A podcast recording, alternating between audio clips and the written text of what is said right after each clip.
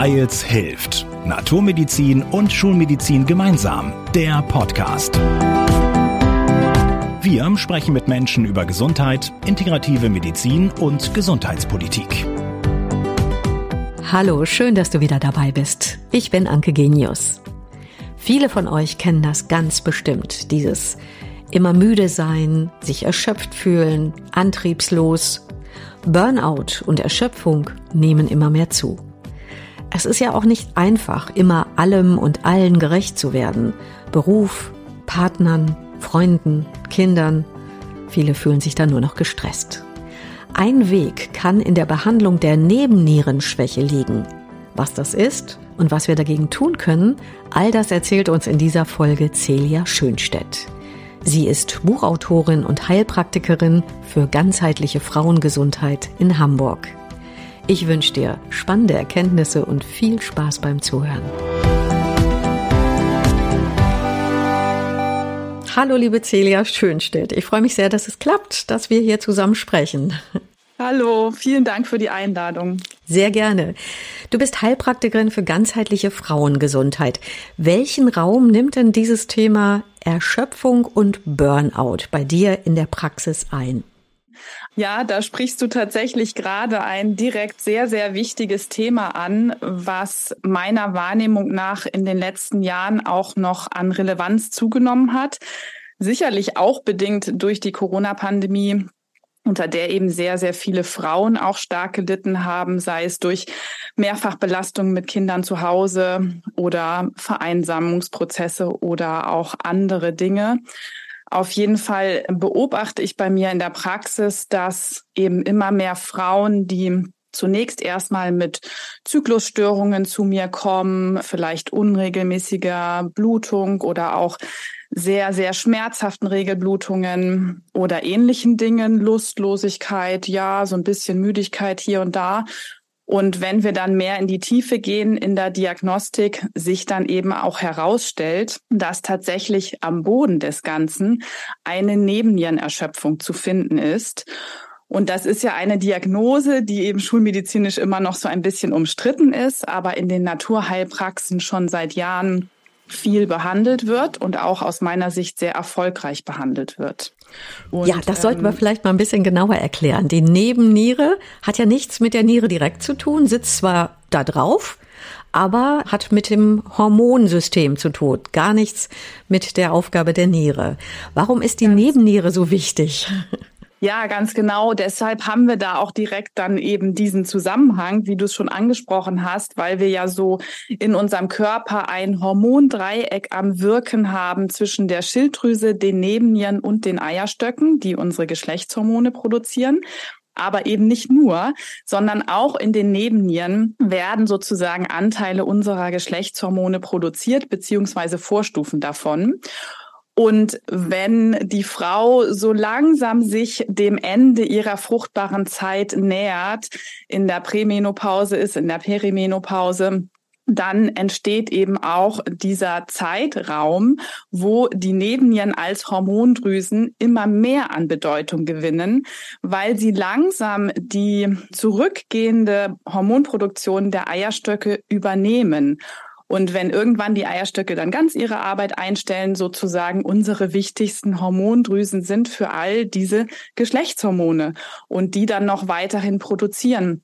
Und wenn wir jetzt schon vor den Wechseljahren in einer Nebennierenerschöpfung sind und diese Organe, diese kleinen Hormondrüsen, die oben auf den Nieren drauf sitzen, eben gar nicht mehr in der Lage sind, richtig ihre wichtigen Hormone zu produzieren, wie zum Beispiel das bekannte Stresshormon Cortisol, dann kann das natürlich irgendwann in der Folge auch zu verstärkten Wechseljahrsbeschwerden führen, aber in dem Moment eben vor allem erstmal diese Symptome mit sich bringen, die wir auch alle von dem klassischen Burnout kennen, also eben der Erschöpfungsdepression mit ja enormem Motivationsverlust, mit Lustlosigkeit, mit Tagesmüdigkeit, vor allem ein Morgentief oder Nachmittagstief, manchmal dann auch einer erhöhten Aktivität in den Abend- oder Nachtstunden, wo wir dann schon merken, der ganze Tagesrhythmus hat sich komplett verschoben. Schlafstörungen und viele andere Beschwerden, die sich dann auch in anderen Organbereichen äußern. Das heißt, bei vielen Frauen mit Wechseljahrsbeschwerden könnte eigentlich gar nicht unbedingt der Östrogen- oder der Progesteronhaushalt möglicherweise damit zusammenhängen, sondern vielmehr als Ursache die Nebennierenerschöpfung? Ja, als Ursache würde ich sagen, ja, denn tatsächlich ist es auch so, dass da ein ganz wichtiger Zusammenhang besteht dass wenn wir stressige Phasen durchlaufen, die ja nun bei uns allen natürlich sind, aber die Frage ja immer ist, wie gut findet der Körper dann danach noch wieder in die Entspannung oder bleibt das sozusagen ein Daueranspannungsmodus? Und wenn dem so ist und der Körper wie in so eine Art Überlebensmodus schaltet, dann hat eben bei ihm dieses Thema Fortpflanzung erstmal keinen Platz mehr. Und da nun mal das Progesteron eigentlich unser wichtigstes Fortpflanzungshormon ist, hat der Körper sich da ganz was Schlaues ausgedacht und nimmt sich einfach einen Teil davon und kann das eben umbauen, verstoffwechseln in das Stresshormon Cortisol, um alle Anforderungen erfüllen zu können, um sozusagen weiter eben zu versuchen zu funktionieren. Und auf diesem Wege verstärkt sich dann eine in der Prämenopause ohnehin schon natürliche Östrogendominanz, denn es ist normal, dass erst unser Progesteron-Level langsam abnimmt und dann erst später irgendwann, vielleicht um die 50, auch das Östrogen-Level. Und dass dann eben dieser Progesteronmangel natürlich auch schon diverse Beschwerden mit sich bringt. Aber eine Etage tiefer sozusagen haben wir eigentlich das Problem der Nebennierenerschöpfung. Ja, und da sind wir dann natürlich auch schon ganz stark bei diesen Fragen, wie ist das denn eigentlich mit dem Lebenswandel und leben da die Frauen vielleicht auch sehr oft ein Leben ein bisschen wieder ihre Natur? Genau, auf dieses Thema weibliche, männliche Energie kommen wir gleich nochmal, aber ich möchte gerne nochmal eben bei der Nebennierenerschöpfung bleiben. Wie läuft da bei dir die Diagnostik? Über einen Speicheltest oder wie machst du das? Ganz genau. Ich arbeite da mit Hormonspeicheltests gerne eben, um den Zustand der Nebennieren auch aussagekräftig beurteilen zu können mit einem sogenannten Cortisol-Tagesprofil. Und da kann man einfach immer individuell schauen, wo sind denn bestimmte Problematiken? Ist vor allem das Nachmittagstief im Vordergrund stehend oder ist eben eine abendliche Übererregung, Unruhe, Nervosität und Einschlafstörungen im Vordergrund stehend oder wie auch immer?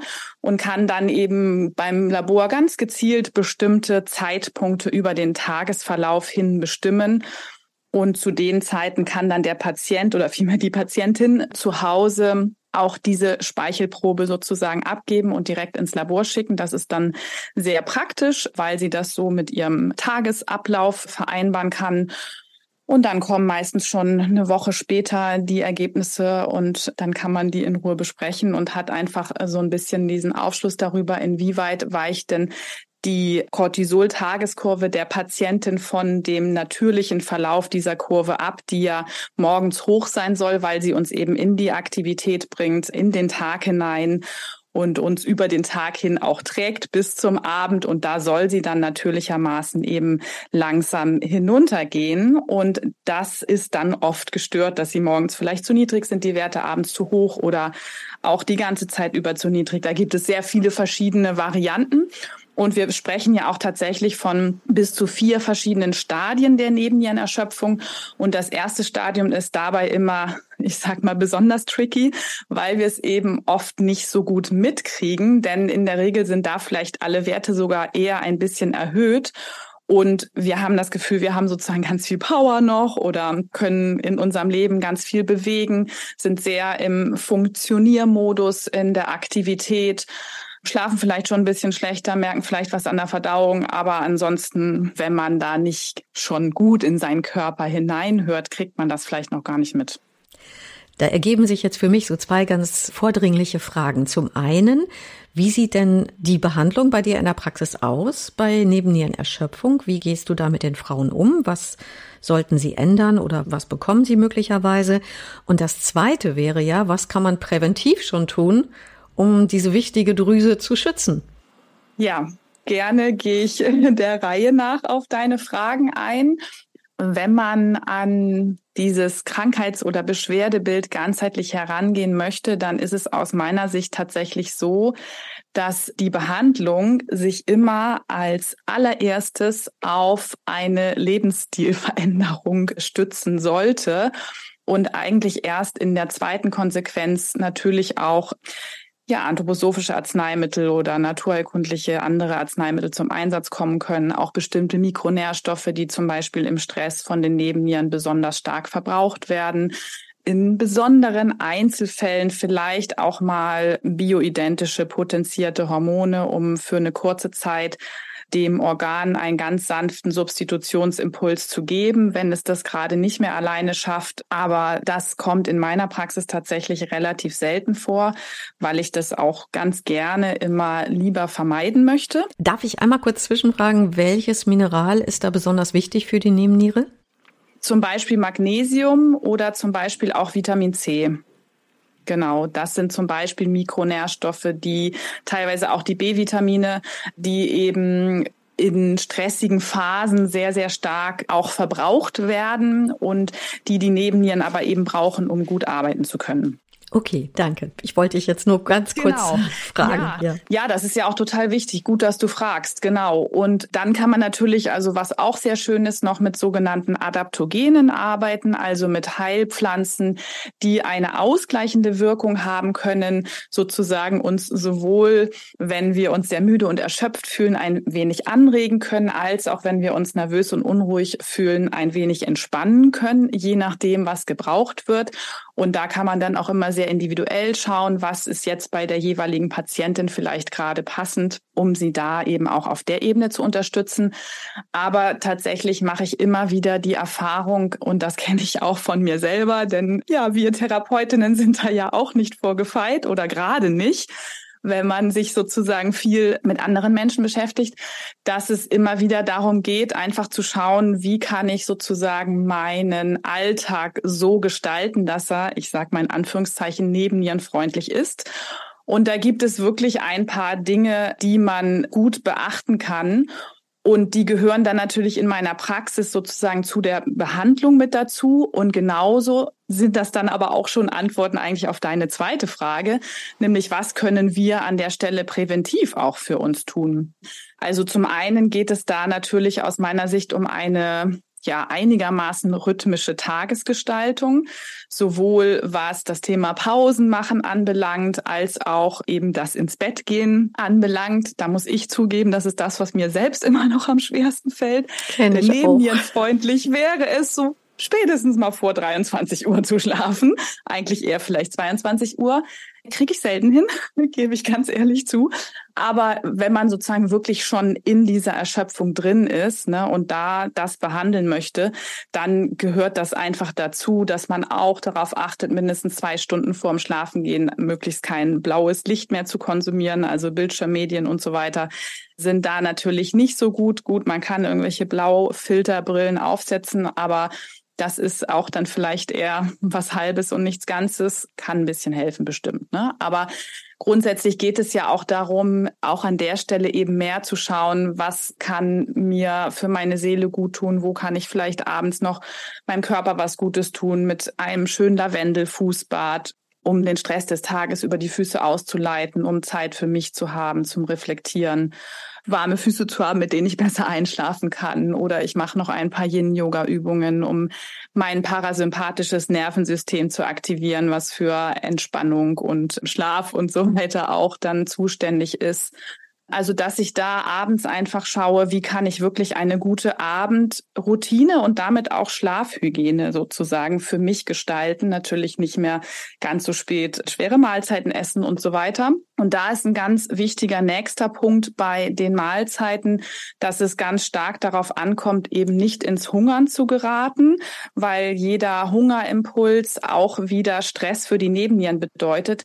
Das heißt, aus meiner Sicht ist es für die Hormonbalance nicht sinnvoll, als Frau ein Intervallfasten zu machen, wenn man schon an der Stelle ein bisschen wackelig ist. Ah, wichtiger Punkt. Mhm. Ja, weil das ja heutzutage sehr Trend ist. Absolut. Was auch durchaus seine Berechtigung haben kann bei vielen Dingen.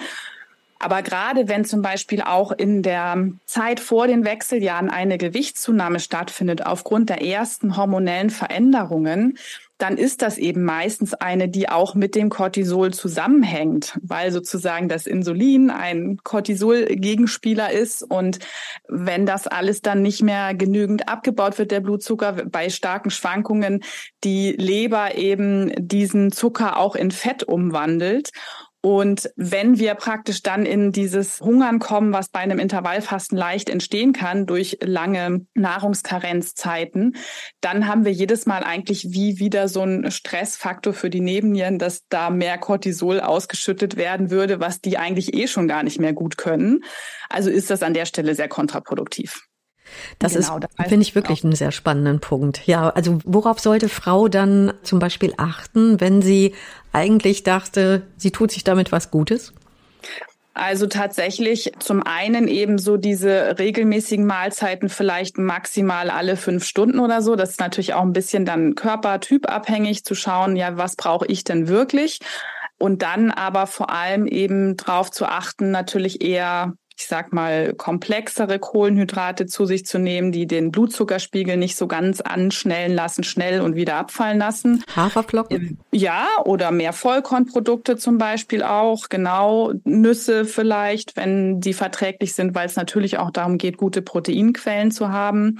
Also die Kombination mit ausreichend Proteinen und mehr kettigen sozusagen Kohlenhydraten und natürlich gesunden Fetten Richtung Omega-3, Fettsäuren und sowas sind dann an der Stelle auch eine wichtige Grundlage, um eben einen möglichst stabilen Blutzuckerspiegel zu gewährleisten. Also zum Beispiel gibt's ja auch so schöne Tipps wie vor der Hauptmahlzeit erstmal ein bisschen Salat zu essen, was dann bei der Verdauung schon bewirkt, dass der Glukoseanstieg einfach ein bisschen niedriger ist. Ne? Also solche Dinge eben zu beachten dann haben wir da schon wieder einen ganz weiteren wesentlichen Punkt integriert. Und das nächste wäre eben auch, möglichst auf Koffein zu verzichten, was auch manchen natürlich sehr schwer fällt, gerade wenn man in der Erschöpfung ist und das vielleicht noch das ist, was einen morgens oder auch nachmittags einigermaßen am Leben hält ja, also das darf dann immer alles in kleinen Schritten gehen und vorsichtig und sozusagen alltagsverträglich. Ne? Also dass man jetzt nicht vielleicht auch Angst bekommt sich denkt, oh Gott,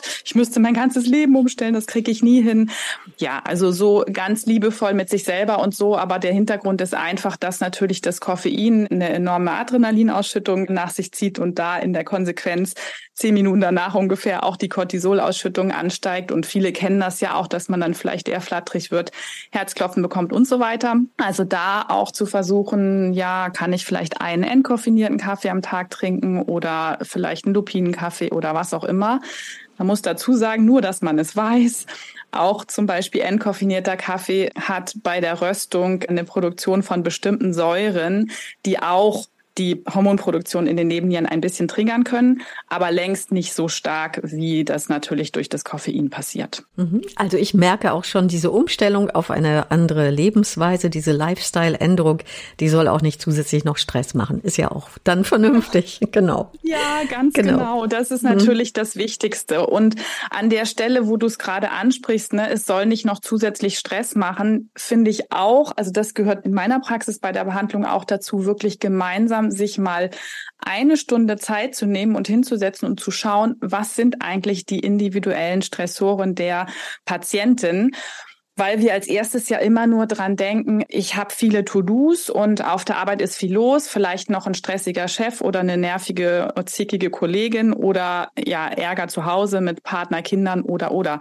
Und das sind ja auch wichtige Faktoren, die sicherlich alle eine Rolle spielen. Aber zum Beispiel die ganzen Dinge, die wir eben besprochen haben, wenn man da manches nicht beachtet, wären es eben auch Stressfaktoren für den Körper, ne, wie beispielsweise das Hungern oder auch wie die Einnahme diverser Medikamente. Zum Beispiel die Antibabypille ist ein großer Stressfaktor für den Körper, weil die Leber die ganze Zeit die künstlichen Hormone abbauen muss und der Darm dadurch sozusagen auch mehr arbeiten muss. Auf den wirkt das ein bisschen so, als ob man Antibiotika einnehmen würde. Also es hat zahlreiche negative Auswirkungen, die einfach Stress machen.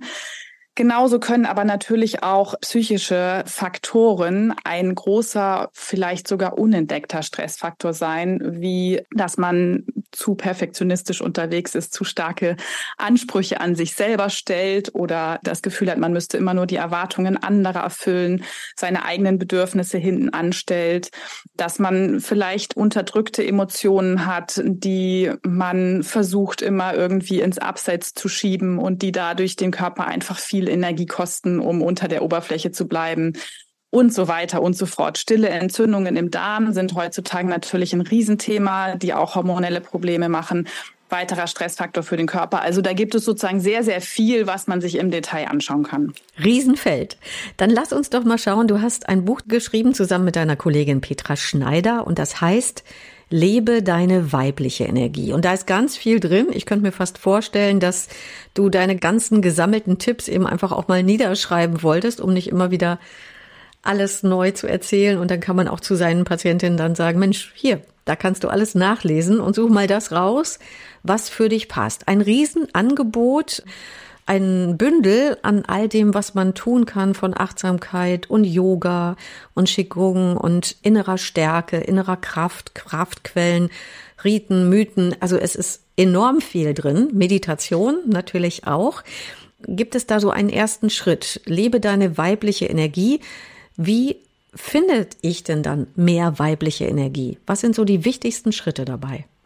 An der Stelle würde ich tatsächlich gerne so diese kleine Unterscheidung machen zwischen einer noch menstruierenden Frau mhm. und einer Frau sozusagen nach der Menopause. Okay, dann nehmen wir erstmal die Frau, die auch noch ihre Regelblutung hat. Fangen genau, wir damit an. Weil ich da finde, also ne, in der fruchtbaren Zeit sind wir Frauen nun mal zyklische Wesen und unser Körper-Seele-Geist-System hat je nach unserer Zyklusphase einfach ganz andere Bedürfnisse.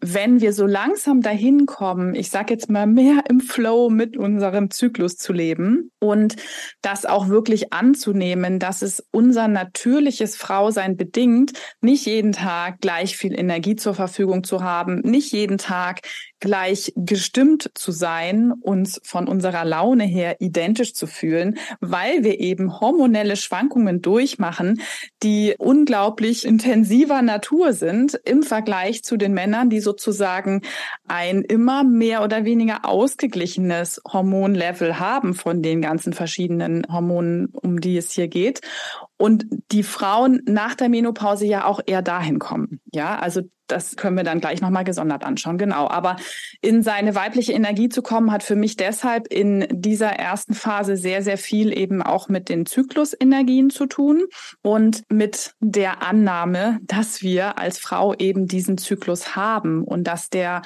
auch einige ja, Besonderheiten mit sich bringen kann. Denn je mehr wir damit im Einklang sind, davon bin ich ganz überzeugt, umso weniger Regelbeschwerden haben wir oder prämenstruelle Syndrombeschwerden oder was auch immer. Umso mehr wir wirklich da im Einklang sind, desto weniger Symptome produziert der Körper. Mhm. Nun sind ja viele Frauen gerade in dem jungen Alter mit Familie, mit Kindern und auch teilweise halb oder teilweise auch ganz voll berufstätig. Da lässt sich das natürlich nicht so ganz einfach vereinbaren. Und ich denke mal, diese Frage kommt dann auch immer, wie könnte ich das? Ne? Das kann ich ja nicht immer meinem Chef sagen, hey, ich möchte gerne mehr meinen Zyklus leben. Aber was kann Frau dann für sich tun? Ja, leider. Es gibt tatsächlich Länder in Europa, die schon so fortschrittlich sind, dass ähm, die Frauen einen Tag im Monat für ihre Menstruation frei haben. Und ich finde, dass es in unserer Gesellschaft genau dahin gehen sollte, dass das sozusagen auch an den Arbeitsplätzen viel normaler und natürlicher werden sollte, dass eben eine menstruierende Frau nicht so leistungsfähig ist wie an den anderen Tagen im Zyklus und dass das auch in den Familien zu Hause sozusagen immer mehr Berücksichtigung finden darf. Und ich habe einige Patientinnen, die auch wirklich versuchen, von Anfang an auch ihre kleinen Kinder da sozusagen schon sanft hinzuführen, so, Mama hat jetzt ihre speziellen Tage und jetzt äh, touren wir heute nicht drei Stunden auf dem Spielplatz rum und jetzt wird alles gerade mal ein bisschen ruhiger und dann lesen wir vielleicht mal ein bisschen vor oder versuchen, was im Haus zu basteln und ich kann mich dann auch mal aufs Sofa legen oder mir eine Wärmflasche machen oder wie auch immer, also schon auch den Mut zu haben, dazu zu stehen. Das ist, glaube ich, schon der ganz wichtige erste Schritt und eben nicht in diesen Opfermodus zu kommen. Naja, alle um mich rum sind ja so und so. Also Unsere Gesellschaft ist natürlich nach wie vor, wie ich finde, leider sehr stark von der männlichen Energie geprägt. Das ist eine Leistungsgesellschaft. Es geht um immer noch viel um schneller, höher, weiter. Und natürlich passt da ein Zyklus und eine menstruierende Frau überhaupt nicht rein. Das ist mir völlig klar. Das stimmt.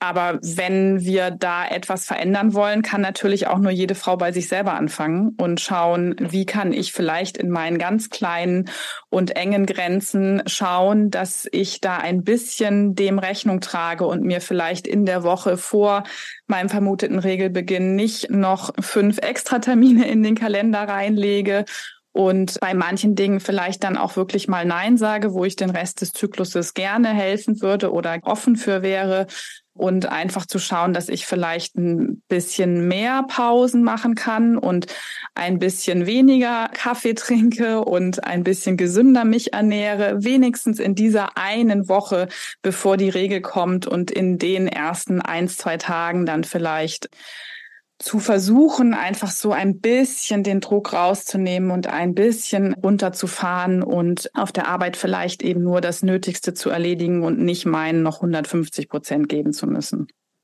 Und wie wäre es dann für Frauen, die im Klimakterium sind? Wie können die ihre weibliche Energie besser leben? Also da würde ich sagen, geht es ja vor allem auch erstmal um diese Übergangszeit. Denn die bringt ja nun mal naturgemäß doch bei zwei Drittel der Frauen relativ starke oder sozusagen mittelstarke Beschwerden mit sich. Ein Drittel der Frauen merken tatsächlich kaum Wechseljahrsbeschwerden, was ja auch sehr interessant ist.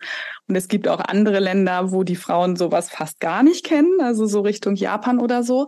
Aber jetzt bei uns hier, wenn wir uns gerade die zwei Drittel der Frauen anschauen, die da auch wirklich leiden, bis hin zu stark leiden, dann geht es natürlich auch erstmal darum, sich damit zu beschäftigen, was könnte denn vielleicht auch das Geschenk dieser Phase sein, in die ich hier langsam gerade hineinwachsen darf. Aus meiner Sicht ist da sozusagen das Geschenk, was wir dann auch wieder mit der weiblichen Energie verbinden können, genau das, dass wir langsam sozusagen von diesen zyklischen Schwankungen, ja, man könnte in Anführungszeichen sagen, befreit werden. Das würde aber den Zyklus wieder in ein negatives Licht rücken. Das möchte ich natürlich gar nicht. Aber dass praktisch die Kräfte, die der Körper bisher brauchte, um diese zyklischen Vorgänge eben hervorbringen zu können, um sie gestalten zu können, um den Aufbau und Abbau der Gebärmutterschleimhaut, die hormonellen Schwankungen, die Eizellreifung und so weiter zu bewerkstelligen, diese Lebenskräfte, die vorher da hineingeflossen sind, braucht der Körper ja dafür jetzt nicht mehr. Das bedeutet, die lösen sich ja nicht in Luft auf, sondern die werden jetzt frei für eine neue seelisch-geistige Aktivität, die uns sozusagen so viel mehr noch ermöglichen kann, in unser volles Potenzial hineinzuwachsen, in unsere Fähigkeitsausbildung sozusagen mehr hineinzuwachsen und wirklich auch zu verstehen, dass diese hormonellen Umwälzungen hier eben dieses Geschenk für mich bergen können, auch noch mal mehr zu schauen, was ist denn eigentlich für mich das Wichtigste, was ich in diesem Leben noch in die Welt hineinbringen will? Wo sind denn eigentlich meine Herzensangelegenheiten geblieben? Denn naturgemäß ist das nun mal so, dass das an der Schwelle vielen Frauen auffällt, dass die schon lange zu kurz gekommen sind durch Familie, Beruf und so weiter. Und sich dann auch klar zu machen, dass die sinkenden Östrogenspiegel zum Beispiel auch was Positives haben können, denn das Östrogen ist ja auch so ein bisschen das Fürsorgehormon, was sehr, sehr oft ja leider ausartet in die Fürsorge für andere. Und wenn das aber langsam abnimmt, wir eben auch dahin kommen können, uns klar zu machen, ja gut, dann steht jetzt eben mal die Selbstfürsorge an erster Stelle und ich bin nicht mehr für die Bedürfnisse aller anderen zuständig, sondern jetzt wirklich zu schauen, was ist noch hier mein Herzensanliegen, was am Ende ja auch immer der Welt ein riesengroßes Geschenk macht, aber wo es sozusagen noch mal stärker bei mir ansetzt. Und das ist aus meiner Sicht auch diese schöpferische weibliche Urkraft, die wir alle in die Welt bringen wollen und die auch physisch gesehen natürlich ganz stark mit der Gebärmutter zu tun hat. Und nur weil die sozusagen nicht mehr den rhythmischen Vorgängen unterlegen ist, hat die ja trotzdem weiterhin die unglaubliche schöpferische Energie in sich, die dann vielleicht bei manchen Frauen, was man finde ich so um sich herum auch sehr gut beobachten kann, ab 50 oder so plötzlich erst so richtig zum Erblühen kommt, weil sie da wirklich auf diese Art und Weise hineinwachsen dürfen. Das waren ganz spannende Ausführungen und ich denke, was so die Gemeinsamkeit ist zwischen den Frauen mit Regelblutungen und den Frauen im Klimakterium. Die Gemeinsamkeit ist, dass du quasi beiden empfiehlst, so eine gewisse Selbstachtsamkeit zu haben und sich selber auch intensiv wahrzunehmen und daraus eben auch zu spüren, was brauche ich. Also das würde dann eben für beide gleichzeitig gelten. Auf der einen wie auf der anderen Ebene. Ja, absolut. Und tatsächlich eben auch die jeweiligen körperlichen Gegebenheiten wirklich anzunehmen, zu lernen. Auch die Veränderungen, ne, die das alle mit sich bringt, was in den Wechseljahren natürlich ja nicht einfach ist für die Frauen aber da in diese Selbstannahme immer mehr wie hineinzuschmelzen, möchte ich bald sagen. Ja, das ist ja praktisch diese weibliche Energie der Hingabe. Hingabe an das, was ist, Hingabe an den jetzigen Moment, aus dem Widerstand herauszugehen und wirklich in dieses Fließende zu kommen, was ja auch diese empfangende Geste einfach in sich hat. Ja, ich nehme als Frau sozusagen das zu mir, was da kommt oder was da eh schon ist und kann das umhüllen also bildlich gesprochen natürlich in meiner Gebärmutter, wo ein neues Leben heranreifen darf, aber wo ja genauso neue Ideen, Projekte und so weiter heranreifen dürfen. Das Umhüllen sozusagen mit meinem eigenen ichhaften Impuls transformieren und dann wieder neu in die Welt hinausgebären. Mir kommt gerade noch eine Frage. Sollten denn eigentlich auch Männer mehr ihren weiblichen Anteil leben, ihre weibliche Energie? Absolut. Wäre auch gesünder. Ich glaube, unsere Welt wäre eine ganz andere, wenn generell die weibliche Energie mehr Raum greifen könnte. Also sehr schön, dass du es gerade noch ansprichst. Das ist ja leider auch oft ein Missverständnis, dass man denkt, weibliche Energie ist gleich Frau. Nein, ist es nicht. Wir Frauen haben weibliche und männliche Anteile in uns und die Männer genauso. Und wenn sozusagen die Gesellschaften oder unsere ganze Welt mehr die weibliche Energie leben würde, die ja auch letztendlich eine sehr friedvolle ist, dann glaube ich, würden wir ganz, ganz woanders stehen. Ja, davon bin ich überzeugt. Celia, was ist denn eigentlich für dich ganz persönlich dein wichtigster Gesundheitstipp? Ja, mein wichtigster Gesundheitstipp, also das klingt jetzt total banal, aber das ist so das, wo ich selber gerade in meinem eigenen Prozess merke, dass das eben den größten Unterschied macht das ist schon das, was ich eben auch so ein bisschen angesprochen hatte. Also wenn in mir irgendein Symptom auftaucht, irgendein Bereich des Körpers schmerzt oder Probleme macht oder irgendwas mit der Stimmung ist oder oder ja, sich wirklich hinzusetzen, sich Zeit für sich zu nehmen, dahin zu fühlen, dieses Symptom zu achten, sich dem wirklich liebevoll zuzuwenden und es dann ganz anzunehmen. Und das ist ein Prozess, der wirklich nicht einfach ist und der, glaube ich, auch vielleicht das ganze Leben andauert, da sozusagen immer wieder sich zu bemühen, zu lernen, weiterzuwachsen, sich zu entwickeln. Aber ich bin überzeugt davon, dass darin die größte Heilung liegt für jeden von uns. Annehmen. Nehmen wir nochmal das Wort annehmen als Fazit. Ja, die Annahme, das ist es. Genau. Liebe Celia Schönstedt, das war ein ganz spannendes Gespräch mit vielen wertvollen Informationen. Ganz herzlichen Dank dafür. Sehr, sehr gerne. Ich habe mich ganz toll gefreut, mit dir dieses Gespräch zu führen, liebe Anke. Wie schön. Und ich danke dir fürs Zuhören und dieser Podcast darf selbstverständlich sehr gerne weitergeleitet werden. Ganz im Sinne von, weil es hilft. Bis bald. Wir hören uns. Wir hoffen, ihr seid beim nächsten Mal wieder dabei. Hört uns auf weils-hilft.de und vielen Podcast-Plattformen.